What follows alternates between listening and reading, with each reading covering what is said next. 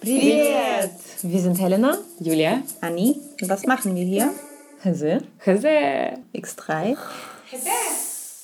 Unser verbindendes Element ist, dass wir alle drei aus der ehemaligen Sowjetunion kommen. Wir erzählen unsere Geschichten und die Geschichten anderer, fragen uns, wie es war, nach Deutschland zu kommen. Hier ein Leben aufzubauen. Und was jetzt eigentlich abgeht.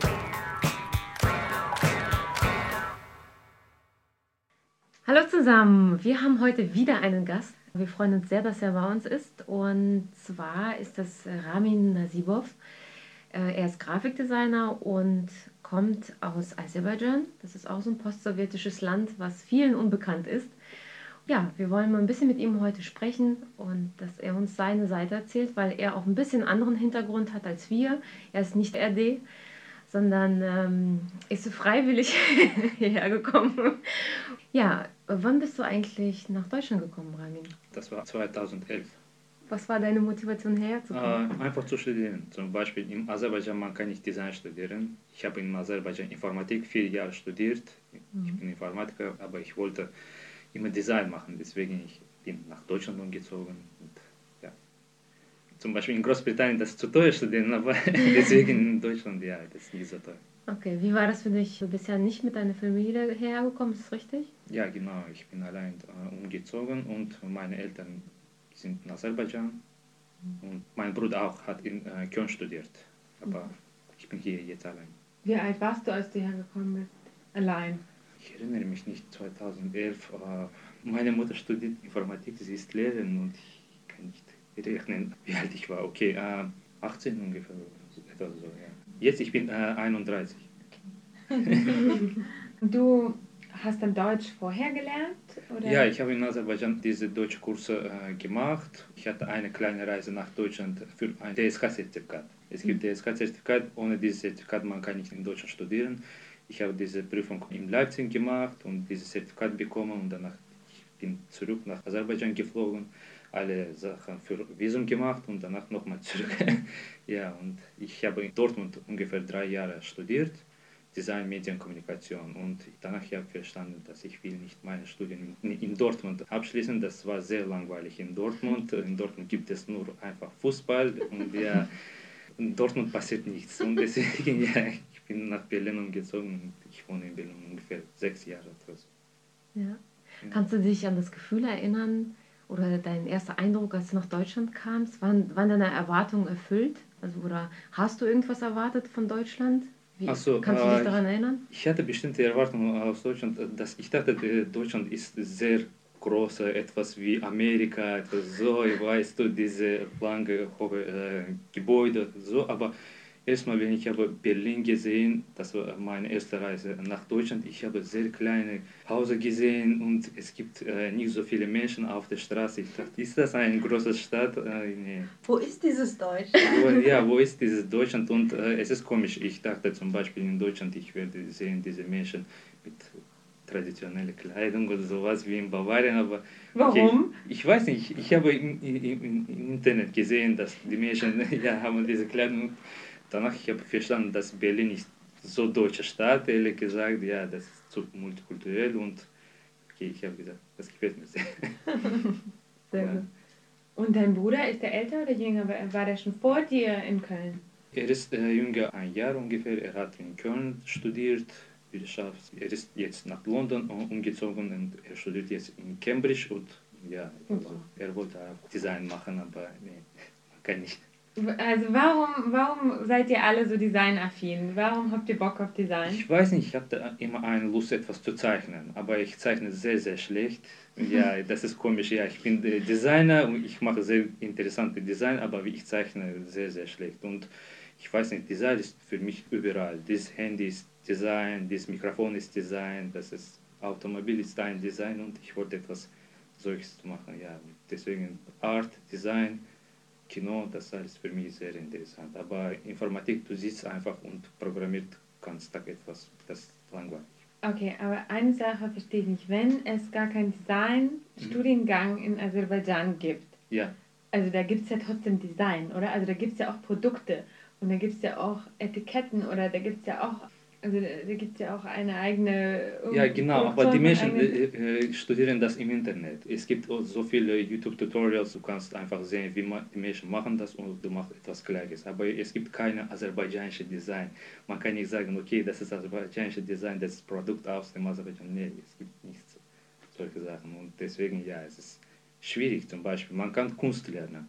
Aber ich will nicht Kunst lernen in Aserbaidschan. Ich kenne so viele Künstler in Aserbaidschan, die verdienen fast nichts. Und ich will nicht so sein. Ich kenne so viele Künstler in Berlin, die Ja, genau, das ist äh, Ich glaube, das ist eine, eine äh, globale, globales globales Problem. Problem. Ja, aber in, zum Beispiel in Deutschland, es gibt bestimmte Künstler, die verdienen Geld. Aber in Aserbaidschan, Aserbaidschan ist ein sehr kleines äh, Land und dort gibt es ungefähr 8 Millionen, 9, jetzt ist 9 Millionen Menschen und fast 4, 5 Millionen wohnen in einer kleinen Stadt, Baku.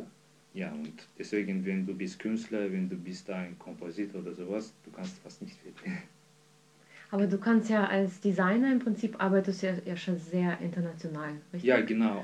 Ich bin Freelancer und ich habe Kunden aus dem USA, UK oder Deutschland. Ist egal für mich. Wenn du hast ein einfach Internet, das spielt keine Rolle, welche Grenze, welche Länder. Kannst du dir das einmal umgekehrt vorstellen? Weil du arbeitest ja äh, Okay. international und wenn du Ja. jetzt zurück nach Aserbaidschan gehen würdest, würdest du ja immer noch international arbeiten Ja. und du könntest damit im Prinzip die Designkultur von Aserbaidschan formen.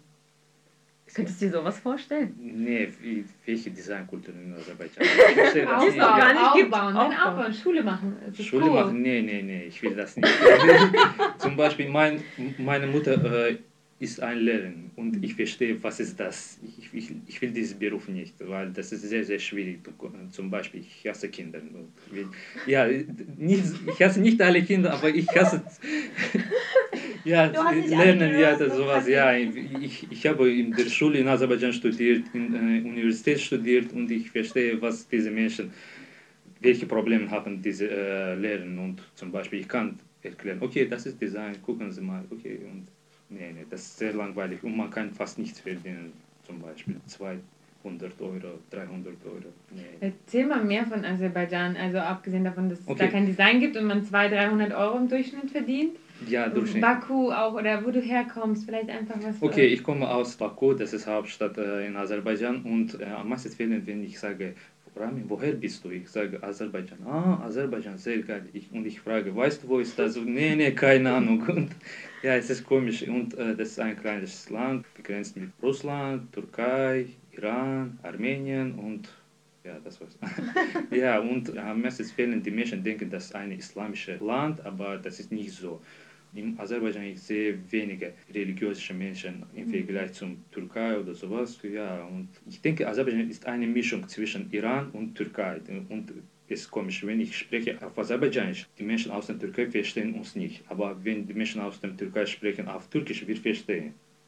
Was war für dich, als du hierher kamst, so das, der erste Unterschied, den du für dich gesehen hast? Also In Deutschland, erster Unterschied. Ich habe sehr ältere Menschen gesehen auf dem Fahrrad. In Aserbaidschan, du kannst nicht das sehen, weil die, die älteren Menschen sitzen einfach zu Hause und es gibt keine Social Life für diese Menschen. Und das war erster Schock für mich. Und zum Beispiel, man hat rosa Haare oder sowas, unterschiedliche Farbe für die Haare und Kleidung und jeder macht, was er will. In Aserbaidschan gibt es äh, Mentalität. Ich weiß nicht, es dieses Wort auf Deutsch? Ja, Ja. Okay, Mentalität, ja. Mentalität.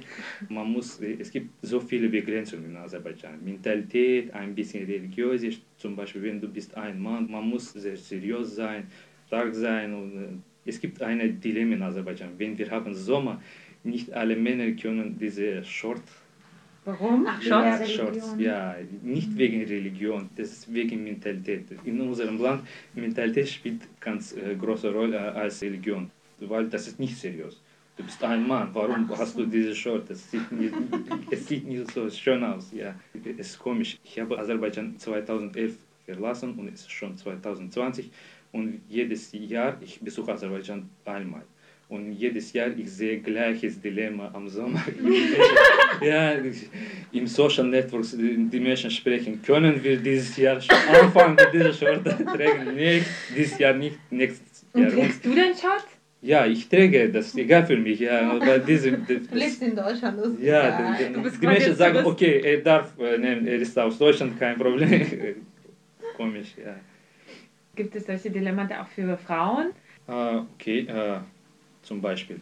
Äh, weiß ich nicht, nicht tragen dürfen, zum Beispiel Okay, Klamotten. ja, man muss verstehen, dass nicht sehr totalitarisches Land, aber die Menschen finden das nicht gut und du kannst das auf der Straße bemerken. Wenn zum Beispiel du bist ein Ausländer oder Tourist, du bist wie ein Gott, VIP-Menschen in Aserbaidschan, ja, und die Menschen sagen, okay, das ist die Touristen, die können das machen, die können äh, das tragen, aber wenn du bist aus Aserbaidschan, es gibt ein bisschen moderne Leute, die tragen diese Sache, aber am meisten wie Menschen äh, zum Beispiel tragen Shorten nicht oder etwas öffentlich oder sowas. Zum Beispiel man kann in Berlin äh, sehen, wie die Frauen rauchen oder trinken oder sowas, aber in Baku, das ist, man kann sehen, Teenagers, aber zum Beispiel ab 30 Jahre oder sowas, die Frauen, kann das nicht sehen. Die Menschen können mir sagen, okay, nein, das ist nicht so, äh, ich habe gesehen, wie eine Frau raucht. Ich sage am meisten fehlen. Ja, ja, also, Durchschnitt, also sozusagen die Durchschnittsperson oder eine Genau, Durchschnitts- genau, also so ja. also Und das ist in. Baku, in zum Beispiel in anderen Städten in Aserbaidschan, das ist noch schlimmer. Überall. Ja, überall, ja. In Hauptstadt, in der- das ist mehr äh, in Freiheit gibt es. ist Ja. ein bisschen weniger, klar. Und kann man, kann man da feiern? Also gibt es Clubs? Ja, Feiern? natürlich. Ja? Warum? Gehen die Leute Ja, ich feiern? habe das alles sehr dramatisch erklärt. Ja, aber alles in Ordnung. Man kann feiern, trinken oder so. Es gibt ja äh, Nightclubs oder sowas. Ja, das ist kein Problem. Ja, und dort man kann Frauen sehen, junge Menschen sehen. Ja, das alles gibt es in Aserbaidschan. Ja, und Was ist für dich der Unterschied zwischen hier und da im Alltagsleben, außer dass man so bestimmte Sachen machen kann? Ja, für mich ein großer Unterschied zum Beispiel in Deutschland äh, im Vergleich zum Aserbaidschan. Ich habe mehr Freiheit, ich kann sagen, ich kann schreiben, ich kann machen, was ich will und kann mehr verdienen. Und das ist für mich, das gefällt mir Design sehr. Mhm. Und wenn ich als Designer gut äh, Geld verdienen und gleichzeitig ich liebe meine Arbeit, das ist sehr, sehr gut für mich. Aber ich kann nicht in Aserbaidschan das machen. Mhm. Ich kann als Designer in Aserbaidschan arbeiten, aber ich kann nicht so viel Geld verdienen. Das, nee, das ist langweilig. Ich denke, Okay. das ist ein sehr großer Unterschied. In Aserbaidschan, es gibt so viele Designer jetzt, sehr gute Designer, aber diese Ökonomie ist zu klein für diese Designer. Und man hat äh, keine großen äh, Aufträge oder sowas. Und deswegen, ja, das Die Arbeitsmöglichkeiten sind einfach, das ist für dich für mich, ja, das ist sehr wichtig für mich, für andere Menschen, das ist wichtig, zum Beispiel politische Freiheit oder sowas, aber für mich das ist egal und ja, das ist unterschiedlich, das äh, hängt von dem Menschen ab. Ich liebe sehr zum Beispiel Reisen in Europa, ich kann mit Low-Coster kaufen zum Beispiel 10, 20, 30 Euro ein Ticket und fliegen nach Barcelona oder Mhm. Madrid oder sowas, aber in Aserbaidschan, wenn du fliegen willst, es gibt eine Monopolie für eine Airlines, äh, ja, und du kannst sehr viel Geld äh, dafür bezahlen und ja. Hm. Es gibt Reisen, Arbeiten und so viel. Das, das alles äh, interessiert mich. Und deswegen. Ist, deine, ist deine Frau auch Aserbaidschanerin? Nee. Wo habt ihr euch Nee, kennengelernt? äh, sie ist aus Russland, ja, und wir haben im Internet. Äh, Ihr habt Instagram- getindert? ja, nee, nee, nicht Tinder. Äh, nicht Tinder. Aber anders. Äh, ich habe einen Instagram-Account. Vorher ich habe äh, so viele Fotos für die Gebäude gemacht und das war sehr bekannt im Internet. Und ich habe gesehen, wie ein Mädchen in Berlin diese eine farbige Gebäude Foto gemacht und ich habe geschrieben, oh, ich finde das sehr geil, cool, bla bla bla. Und äh, wir hatten diese Conversation ungefähr zwei Jahre und ja, Wow. ja, das war sehr lang. Slow, slow flirting. So, Das war sehr, sehr, sehr slow flirt. Äh, sie war in Russland und danach sie hat nach äh, Berlin umgezogen. Sie hat hier Architektur studiert und ja, das alles passiert. Und dann gleich geheiratet. Nee, nicht gleich. Wir, haben zusammen ungefähr auch zwei Jahre gewohnt. Ja, und danach in Kopenhagen geheiratet. Da, wo sie alle heiraten. Ja, genau. Wieso habe ich das verpasst mit Nee, nee, Kopenhagen? nee, man kann in Dänemark äh, leichter. Es ist nicht so bürokratisch wie Es ist hier. nicht so bürokratisch, es ist ganz, ganz einfach und äh, die Menschen in Kopenhagen haben mein Passport gesehen und haben mir gesagt, du bist erster Aserbaidschaner, der in Kopenhagen geheiratet. Ja? ja, ja. Es ist komisch, weißt du, die meisten Menschen äh, haben keine Ahnung, wo ist das. Ich hatte eine Reise nach Amerika und dort war ein Pogranichnik, äh, как бы Ja, Grenzkontrolle. ja, Grenzkontrolle. Grenzkontrolle. Ich dachte, die, dieser Mann aus dem Grenzkontrolle, er hat alle Passporte aus der Welt gesehen. Und er hat mein Passport gesehen, wo ist das Aserbaidschan? Ist das ein neues Land? Dieses Land existiert und er hat gegoogelt, wo ist das? Ah, Das ist sehr, sehr Wirklich? äh, schwierig Oder für haben mich. Sie Ja, gefallen? und, und wenn du willst etwas im Internet registrieren und du brauchst eine Bestätigung mit dem Reisepass und äh, die Menschen äh, vertrauen dich nicht. Mhm. Ist das echtes Land oder nicht oder sowas. Ich dachte, seit Europe, äh, European hier, Song Eurovision Contest, Song. Contest und Formel 1 kennt man das, weil in Formel 1 gab es da ja dieses Ja, es Rennen gibt auch. die Menschen, die kennen wegen Eu- Eurovision, aber am meisten Fällen die Menschen haben keine Ahnung. Die sagen, oh yeah, yeah, I know, aber wenn du fragst, die Menschen haben keine Ahnung. Wo Ich habe ist ehrlich gesagt auch das? nicht so viel Ahnung und ich bin voll froh, dass du hier bist, weil Mhm. ich habe das Gefühl, so ein bisschen mehr darüber ist. Ich habe das Gefühl, ich habe wenig Ahnung, außer dass Mhm. alle Melonen und das Obst und Gemüse Ja. oft äh, aus Aserbaidschan kommt, also in Russland, also auch jetzt noch, an Kasachstan auch. Das ist auch ein großer Unterschied zwischen Deutschland und Aserbaidschan. In Deutschland Obst und Gemüse schmecken nichts. Wow. Ja, und das, ich, ich, ich konnte das nicht essen am Anfang, aber jetzt alles in Ordnung. Jetzt hast du hast dich wieder dran gewöhnt. Ja, genau, ja. Aber in Aserbaidschan essen es schmeckt sehr, sehr gut. Ja. Aber in Berlin ist es sehr geil, wenn zum Beispiel du willst heute ein asiatisches Essen essen, das ist kein Problem, oder mexikanische oder sowas, ja. In, in Aserbaidschan du kannst nur aserbaidschanisch essen. ja. Gibt es hier in Berlin irgendwie ein aserbaidschanisches Restaurant Nee, oder sowas? nee. Vielleicht gibt es äh, ein, zwei, aber das ist nicht also das ist mehr ein bisschen türkisch-aserbaidschanisches Essen, aber das ist nicht Aserbaidschan. Echt aserbaidschanisches Essen ist sehr fett. Ja? Ja, das ist nicht gesundliches. Sag mal, was ist denn das Ma- Main Dish? Was ist das Hauptgericht? Was ist, was ist so? Hauptgericht Dolma. Das ist ein Reis, äh, Vinogradny List. Äh, ja, Weintrauben. Weintrauben. Wein, ja, Weinblätter. Ja, aber in aserbaidschanischer Version, das ist Fleisch und Reis und ein bisschen Öl und bla bla bla bla bla. ja, das, das kommt alles zusammen. Ja, das ist Dolma oder äh, Baranina, Kebab, das ist etwas so. Und Ja. es ist unterschiedlich. Es gibt so Mhm. Ja, Ja, genau. ja. Fleisch, Fett, ja, das heißt. Okay, alles sehr fleischlastig, ne? Auch Ja, tatsächlich ja. alles sehr Ja, in dem in osmanischen. Ja, gut. Ja, was so das osmanisch- schmeckt e echt gut. Ja, deswegen man kann. Oh ja, oh ja, ich Oh kann, ja. I, I feel you, weil also in Kasachstan ist es auch so. Das schmeckt einfach gut. Es gibt auch viel Schaf und Mhm. äh, äh, Lammfleisch, aber auch viel Pferd. Ich habe in Deutschland erstmal Fle äh, Schwein gegessen. Ja. In Oh. Aserbaidschan man darf nicht. Scherz. Ja, in Aserbaidschan Oh, oh. es gibt keine Schweinfleisch oder sowas. Ich dachte, das ist etwas Und sehr, sehr schlecht. Und ich habe gesagt, okay, ich war Student und äh, mit anderen äh, aserbaidschanischen Studenten, ich habe einfach dieses Essen mit dem Schwein genommen und in Kantine und die, äh, meine Kollegen sagen mir, okay, Ramin, weißt du, das ist Schwein, Schwein, du, du willst Schwein essen? Ich, ich habe gesagt, okay, ja, ich bin hungrig, ich will etwas zu essen. Ja. Ich habe gegessen und nichts passiert, ich bin, ich bin nicht, nicht gestorben, ja, und danach, ja, okay, ich, ich esse manchmal, aber äh, schmeckt nicht so gut. Ich denke so, das ist einfach Fett und das war's. So viele Menschen am Anfang, äh, die haben mir gesagt, du darfst nicht das essen, aber nach Warum? zwei Jahren in Berlin, die essen mehr Schweine als ich. Jetzt, okay, ich weiß nicht, das fehlt in die Religion oder etwas so. In Aserbaidschan, wenn du studierst in einer Schule und danach in einer Universität, es gibt immer eine Propaganda. Du darfst nicht Schwein essen oder du musst zum Beispiel Armenien hassen oder bla bla bla bla bla. Ja, von Jahr zu Jahr, von Jahr zu Jahr. Und logisch, das ist sehr dumm, ehrlich gesagt. Aber wenn du äh, ein Kind bist, du verstehst das nicht. Du hast eine Autorität äh, wie äh, seine Eltern oder äh, Lehrer und die sagen das, okay, nach zwei Jahren, nach drei Jahren, wenn du bist schon ungefähr 15 Jahre, 16 Jahre alt, du verstehst, dass es sehr, alles ist einfach Lüge. Und so. so, ja. Aber was denkst du, wie, wie schwer ist es, da rauszubrechen? Also wenn du weißt, wenn du mit etwas aufwächst und dann Mit der Mentalität. genau und dann ziehst du in ein anderes Land, das ist ja auch eine neue Chance, Dinge neu zu lernen. Ne? Ähm, aber es gibt bestimmt Menschen, denen das viel schwerer fällt. ja, genau. genau. Wie- Und Wie, aber du wolltest, ist es dir auch schwer gefallen? Oder? Äh, Für mich das war nie so schwer. Wenn du studierst in, in der Schule, du kannst auf Aserbaidschanisch studieren oder du kannst auf Russisch studieren. Man kann das wählen. ja, man kann das wählen, ja. Und äh, ich bin in Russland geboren, ehrlich gesagt, äh, in Saratov. Äh, deswegen am Anfang, ich konnte äh, ein bisschen auf Russisch sprechen. Und danach, wir sind, wenn ich zwei oder drei Jahre alt war, wir sind nach Aserbaidschan umgezogen, waren meine Eltern aus Aserbaidschan und sowas. Und ich habe in Aserbaidschan auf Russisch studiert.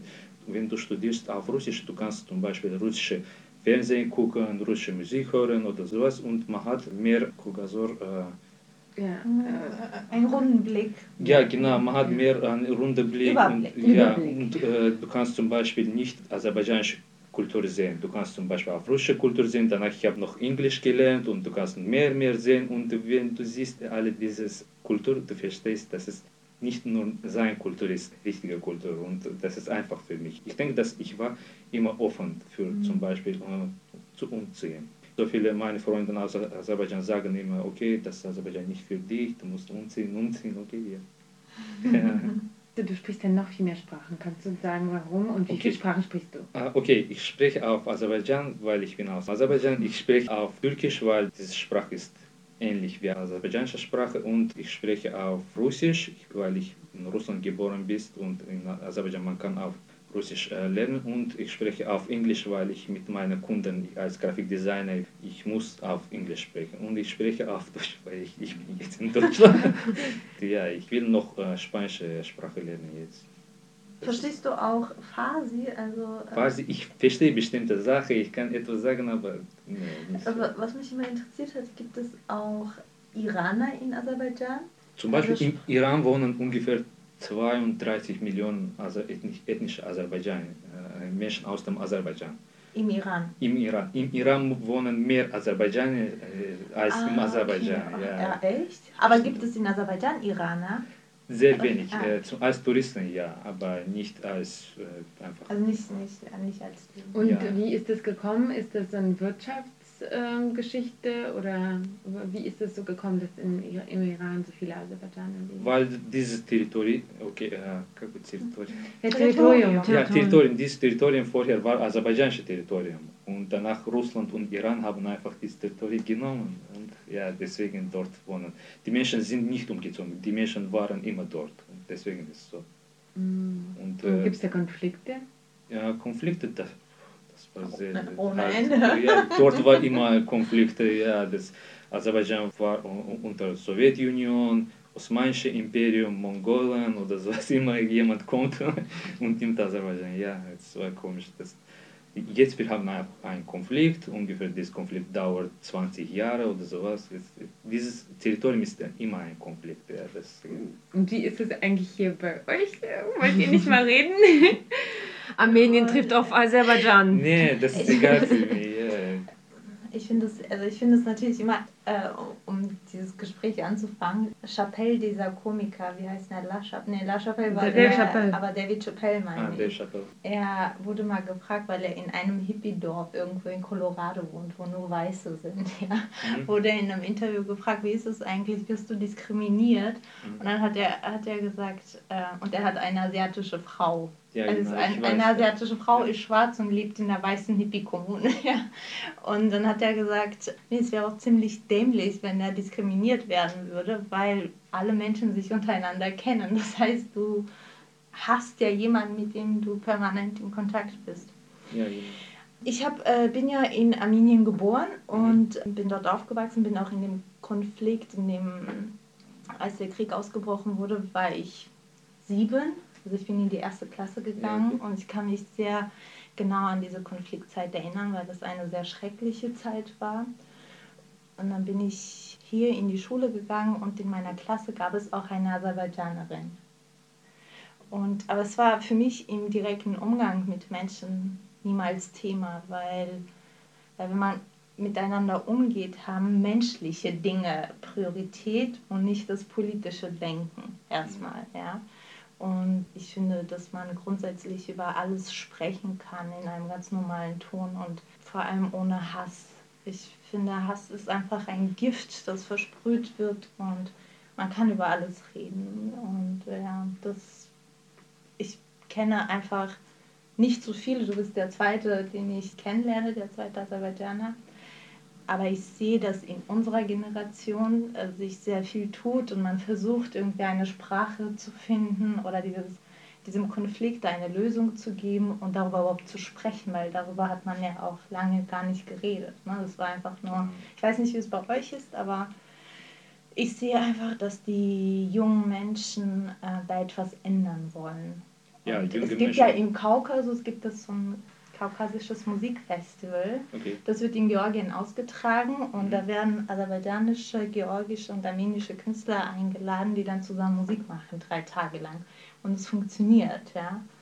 Also man muss es einfach irgendwie anfangen, irgendwo eine Sprache zu sprechen. Vielleicht kann jemand ganz kurz nur umreißen, in welchem Jahr der Krieg ausgebrochen ist. Also diesen Konflikt einfach nur in einem Satz oder so. Also weil ich glaube, ganz viele, die zuhören, werden da gar kein Verständnis davon haben. Also es gibt Leute, die gar keine Ahnung haben, also die uns zuhören. Vielleicht nur ganz kurz, magst du das kurz umreißen? Oh Gott, das ist jetzt politisches Ja. Minenfeld, auf dem wir uns Das bewegen. ist wegen Ich- Wir können es zusammen versuchen.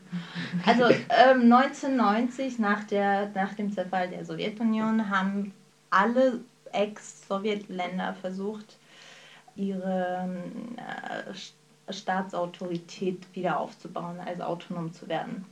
Und in diesem Zuge ist der Konflikt zwischen Aserbaidschan und Armenien entstanden um das Gebiet, wir nennen es Artsach, ihr nennt es Karabach, was territorial ähm, eben damals Stalin irgendwelche Ländereien so verteilt hat, hier besoffen auf irgendwas gezeigt hat und es zugeteilt wurde und in diesem Zuge irgendwelche Konflikte entstanden sind. Und von dem einfach Zivilisten betroffen sind. Ne? Und in diesem Konflikt sind sehr viele Menschen gestorben und auf armenischer Seite, ich weiß nicht, wie es auf der aserbaidschanischen äh, ist, bestimmt auch nicht viel weniger. Aserbaidschan, Äh, ja, das hat die Bevölkerung minimiert, ne? also weil sowieso so wenig Menschen dort leben.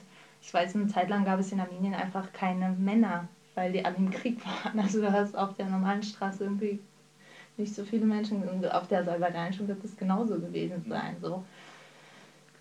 In diesem Ja. Spiegelbild ist es einfach schwierig, ja. ja. Ja, und das ist einfach zwei kleine Länder und es geht um eine Territorie, 20 Jahre, wir haben diesen scheiße Krieg, ja, und Immer ähm, noch. immer Ja. noch, ja, und ich kenne so viele äh, junge Menschen aus dem Aserbaidschan, die möchten keinen Krieg mehr, ja. niemand will, ehrlich gesagt. Ich kenne keine Menschen, die möchten diesen Krieg, aber die Regierung sagt, okay, nee, du musst diese Menschen hassen. hassen. In SNG, es gibt eine Ideologie, ich weiß nicht warum, in Russland oder in anderen Ländern, du musst immer etwas, jemand hassen, ja, du weißt nicht warum, aber du musst. Feindbilder. Ja, und jetzt in Russland, du musst ukrainische Menschen hassen oder europäische oder amerikanische oder sowas, aber du musst immer äh, jemand hassen. Und ich denke, das ist wegen der Regierung. Und wenn du hast die andere Menschen nicht, du, äh, du kannst verstehen, dass deine Probleme wegen dieser Regierung, wegen dieser Präsident oder sowas. Und einfach die Menschen generieren diesen Hass auf andere Menschen. Das ist so. Ja, das ist vor allem, man muss also die Geschichte vom Kaukasus muss man vielleicht auch erklären. Das ist ein Gebiet, in dem seit Jahrtausenden ungefähr 30 verschiedene Ethnien zusammenleben und sie untereinander eigentlich, soweit ich es weiß, nicht direkt in Konflikte miteinander geraten sind, weil es Mhm. sind Menschen, die nach eigenen Regeln, ungeschriebenen Regeln äh, leben und einander achten und diese Territorialkonflikte im Zuge größerer Imperien einfach entstanden sind. Also Zarenreich, das russische, dann der Iran natürlich Mhm. und irgendwann kam das Osmanische Reich dazu. Diese kleinen Völker an sich, die haben miteinander kein Problem. Es ist einfach nur wirklich die Politik, die das Problem erschafft. Und ist es jetzt nicht Armenien und Aserbaidschan, ist in Georgien eben die anderen kleinen Minderheiten, wir haben Tschetschenien, wir haben Dagestan, ja, diese Menschen untereinander haben, eigentlich, die sind ja von der Mentalität auch überhaupt nicht weit voneinander entfernt und die Religion hat dort auch überhaupt keine Rolle. Also es gibt verschiedene Religionen und wenn es Konflikte gibt, dann nicht wegen der Religion, Ja, weil jeder achtet die. Religion des anderen und das ist kein Thema. Es sind, es sind einfach politische, territoriale Ansprüche, die geltend gemacht werden von oben, also nicht auch innerhalb der kaukasischen Völker.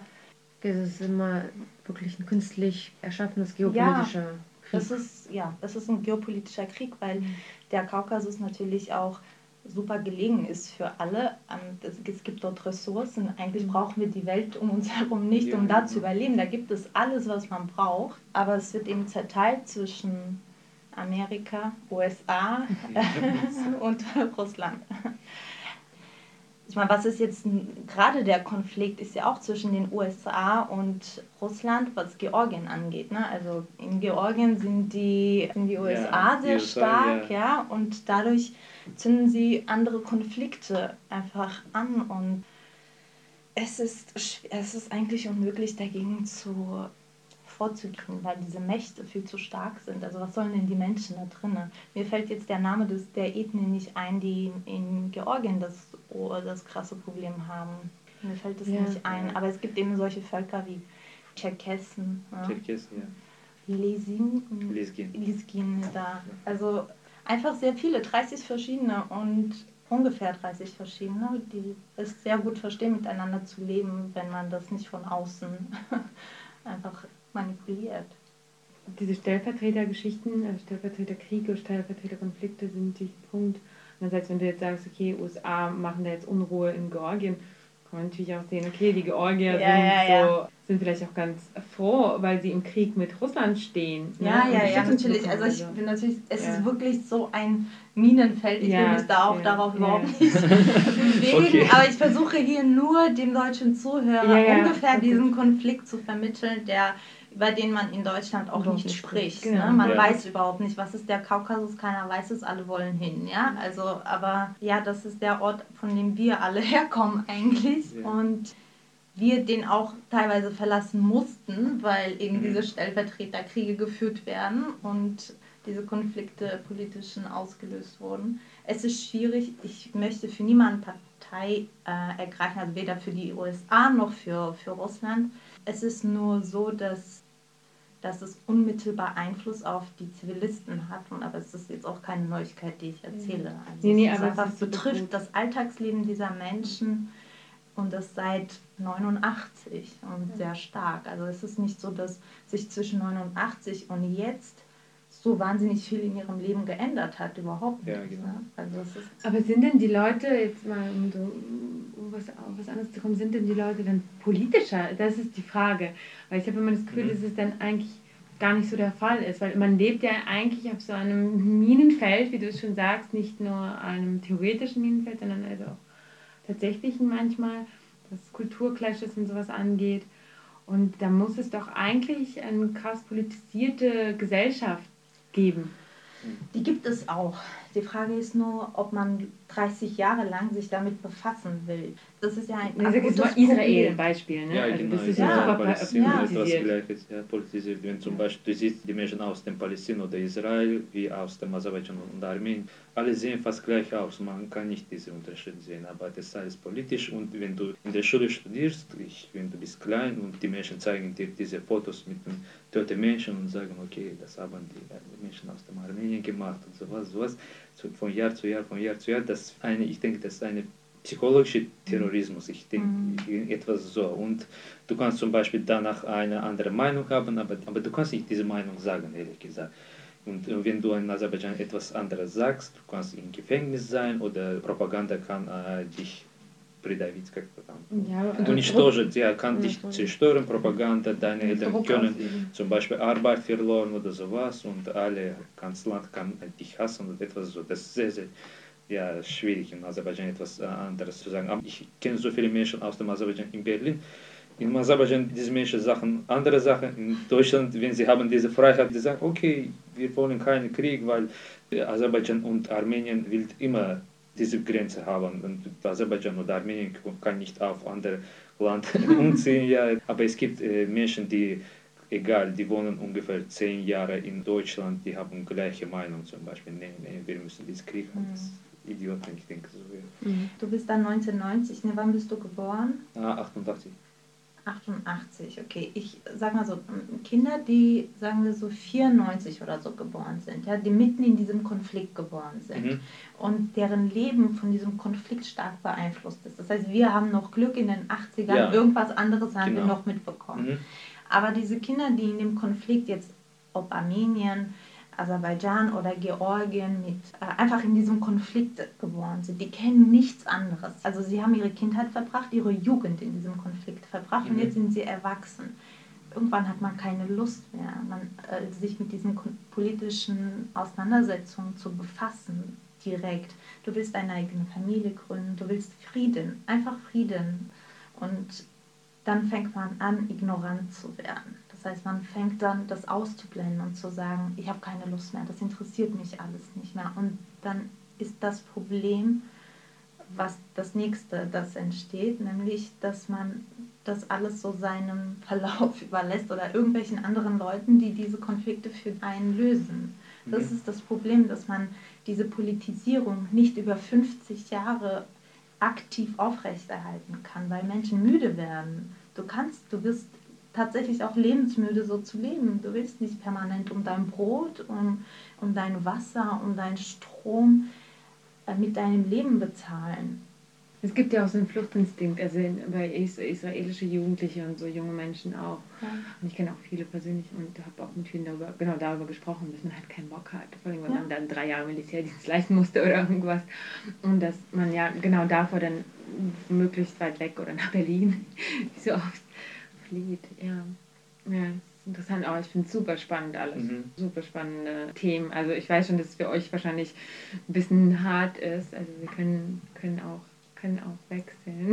nee, ich finde es, ich find es, es ist schwierig, aber trotzdem ja, interessant. Ja. Und, äh, Hast du jem, also jemals mit jemandem, mit einem einheimischen Deutschen darüber geredet?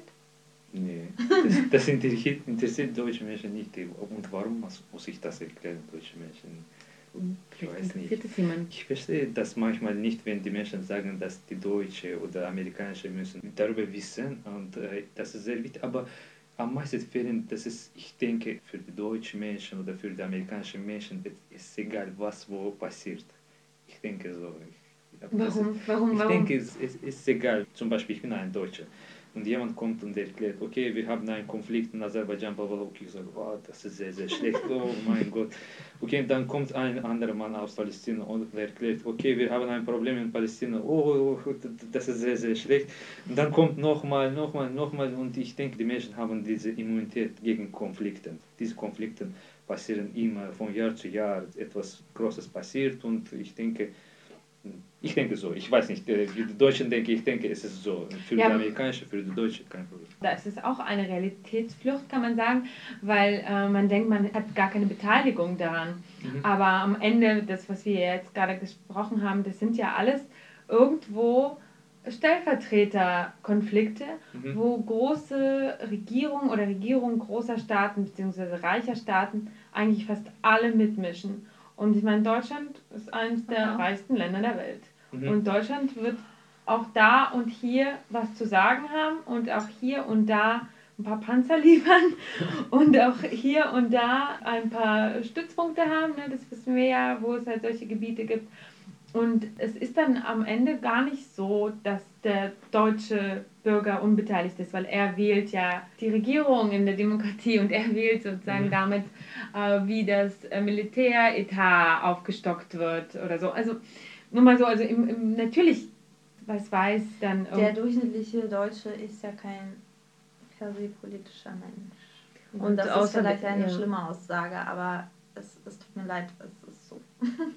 Außerdem ist der Deutsche auch vielleicht auch in vielen Bereichen gar nicht informiert, wo, wo überhaupt Deutschland mitbeteiligt ist. Weißt du, was ich meine? Also, ja, ja. also es, ach, es fängt mit dem Alltagsleben an. Bestimmte Banken unterstützen bestimmte Waffengeschäfte, mhm. ja. Das wissen die mhm. Deutschen, die sind dann bei dieser Bank. Die wissen das wahrscheinlich nicht mal.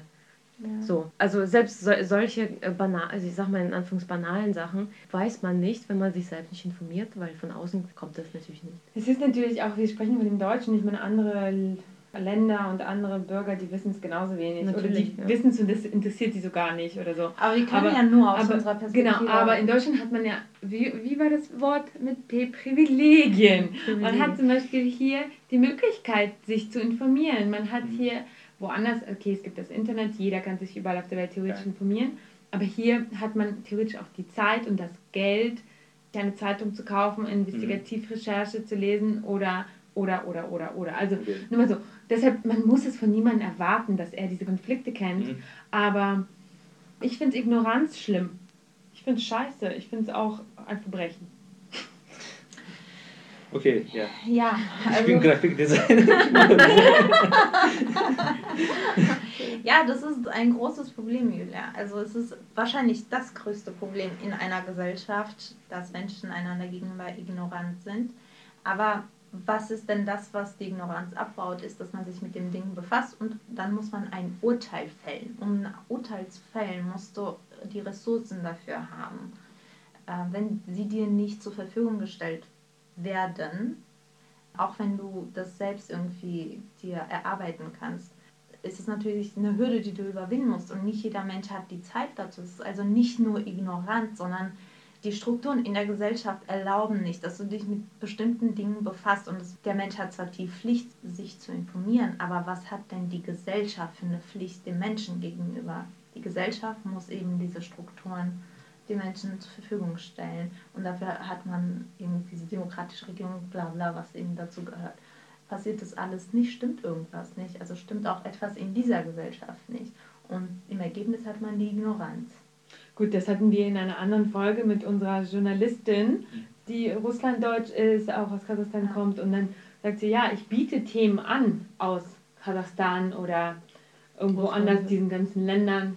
Aber das interessiert niemanden, ne? Ja. Das interessiert so. aber auch nicht, was sie auch gesagt hat, die Redaktionsleitung. Genau, nicht. das meine ich ja. Sie bietet es den, äh, Ja. den Zeitungen, den Chefs sozusagen Mhm. oder den Redaktionen an und das interessiert sie nicht. Und genau, das ist das, was du sagst, Anni. Und ja, das, das, Das stimmt ist- schon. Ich, ich, ganz ehrlich, mit diesem Argument hantiere ich mindestens seit 20 Jahren, Mhm. seitdem ich kapiert habe, dass es so etwas gibt. Und das verliert nicht seine Gültigkeit. Und ich finde, finde das schlimm. Also für mich, rückblickend, heißt es, es ändert sich nichts.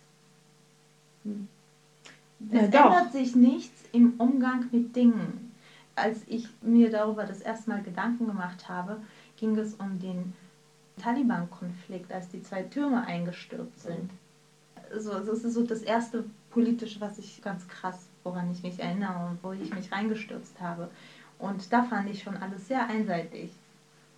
Und es hat sich einfach nicht geändert. Und jetzt, ich meine, das ist dieses Argument einfach, dass seine Gültigkeit nicht verliert. Und ich, für mich, wie gesagt, persönlich ist es einfach problematisch. Aber immerhin gibt es jetzt sowas wie Podcasts. und Die können- informieren und aufklären. Wir können zumindest, wir können, also was wir machen können, wir können vielleicht nicht die punktgenauen politischen Analysen, wollen wir auch gar nicht geben, aber wir können solche Themen überhaupt in die Welt setzen. Und ganz viele, die diesen Podca- Podcast auch zuhören, die haben, inklusive mir auch zum Teil, einige Sachen, die heute hier besprochen wurden, von denen habe ich wirklich kaum eine Ahnung gehabt. Und ich finde das schön. Also dafür wollte ich einen Podcast machen. ich finde es cool. Ich finde es, ja, menschlich. Oh Gott. Jetzt um auf das zurückzukommen, so, wie würdest du die Mentalität, das ist ja so ein schönes Wort, äh, in Deutschland beschreiben? Oder in, Mentalität? in Berlin vielleicht, weil Deutschland, also Mental- Dortmund und Berlin. Mentalität in Dortmund und Berlin. Ja, Zum Beispiel in NRW-Mentalität und berlinische Mentalität. Ja, ich denke, dass Berlin ist am wenigsten deutsche Stadt in äh, Deutschland. Ich habe so viele Städte in Deutschland gesehen, besucht und ich denke, das ist ein großer Unterschied. Berlin ist eine multikulturelle Stadt, Dortmund ist eine, okay, das ist ein bisschen deutsch, aber das, dort, dort ist sehr langweilig. Mein Gott, die Menschen sprechen nur über Fußball, ganz Tag, trinken und bla bla. Dortmund gefällt mir. Ich habe dort Design studiert, aber die Menschen machen etwas mit dem Stadt. das ist sehr, ja, eine kleine Stadt und äh, NRW ist. Ich, ich denke, dass die Menschen in Dortmund wohnen in anderen Deutschland. Ich, ist so, aber in Berlin, wenn du wohnst in Berlin, du bist mehr offenbar für die Welt. Ja, aber Dortmund gefällt mir sehr. Ja, Okay, das aber ist in- schwierig. Ich, ich habe dort einfach drei Jahre gewohnt. Aber in, in NRW, da gibt es doch sowas wie Karneval und sowas. Ja, Karneval. Ich habe dieses Karneval erstmal gesehen und das war sehr, sehr interessant für mich. Ich habe erstmal auf der Straße so viele betrunkene Menschen gesehen, erstmal gesehen, wie Männer tragen diese äh, Kleider? Kleider, ja, für die Frauen die Kle- tragen und äh, die, alle waren sehr, sehr be- besoffen. In Aserbaidschan man kann nicht das sehen. Noch ein großer Unterschied zwischen Deutschland und Aserbaidschan. In Deutschland die Menschen haben diese Wochenende. Am Freitag, am äh, Samstag, Sonntag, okay, die Menschen trinken und besuchen Café, Restaurants, haben diese kurze kleine Urlaub. Im Aserbaidschan man hat keine kleine kurze Urlaub. Man kann zum Beispiel am äh, Sonntag etwas trinken oder sowas, aber das ist sehr äh, lokal und äh, nicht so wie in Deutschland. Ich denke zum Beispiel in Deutschland, man kann zu viel arbeiten und zu viel äh, Urlaub haben. Aber in Aserbaidschan, du musst einfach arbeiten, arbeiten. Ist das unausgeglichen, das Arbeiten und äh, frei zu haben? Es gibt nicht diese äh, große Grenze zwischen Arbeit und Urlaub. In Deutschland, du bist in Europa, okay, du kannst äh, wo, diese Wochenende trinken oder einfach fliegen oder reisen. In Deutschland, Deutschland ist ein großes Land oder nicht nur in Deutschland, nach Österreich oder nach Spanien äh, reisen, aber in Aserbaidschan ist, gibt es nur Aserbaidschan. Du kannst Maximum nach Russland oder nach Türkei fliegen, das kostet teuer, aber im Aserbaidschan es gibt nicht so viele Entertainment für die Menschen aus dem Aserbaidschan. Für die Menschen in Deutschland, in Berlin, es gibt Parken. Park in Deutschland ist Bäume, ist Natur oder sowas. Man kann zum Beispiel Picknick machen, aber in Aserbaidschan Park ist äh, Mramor, Marmor. Marmor. Es gibt fast keine äh, Bäume und es gibt ein Pamятник, äh, Denkmal. Denkmal. Denkmal für äh, Präsident.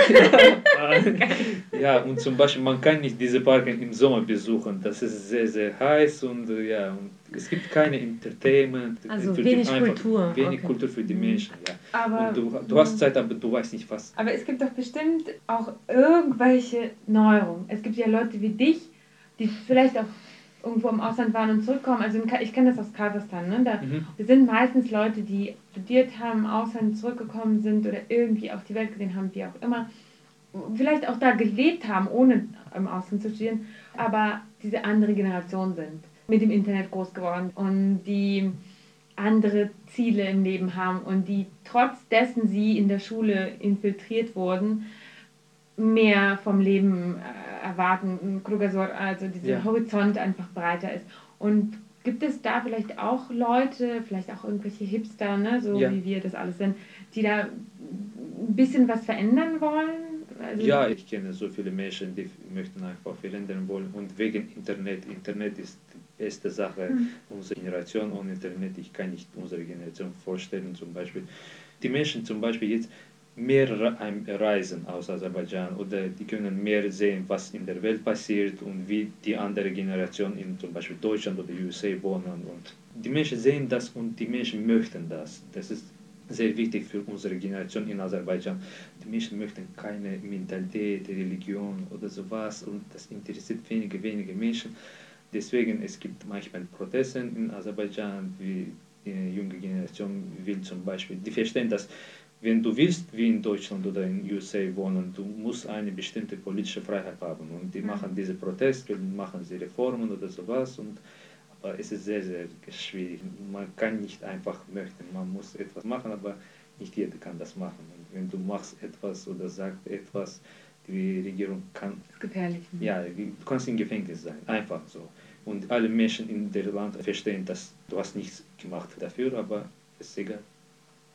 Das- Aber es gibt ja den Begriff von so einem Critical Mass und das ist auch etwas, was ich so ein bisschen in Kasachstan beobachte, weil Mhm. wenn es nicht nur die zwei oder vier oder fünf von der Ja. NGO, Mhm. die, die das immer wieder machen die sie immer wieder ver verknacken, ins Gefängnis werfen, sondern wenn es dann on vogue wird, wenn es halt so Mhm. ein bisschen eine gewisse Masse erreicht und wenn diese Masse, wenn sie, das passiert halt in Kasachstan jetzt immer wieder und sie gehen auf die Straße und dann werden welche wieder äh, zu, also zu Strafen verurteilt und dann kommt mehr, mehr, mehr. dann kommen Leute und protestieren vor dem oder vor dem Gerichtssaal und sowas. Also es ist in kleinen, sehr, ich muss sagen, auch in Kasachstan sehr kleinen Schritten, aber Mhm.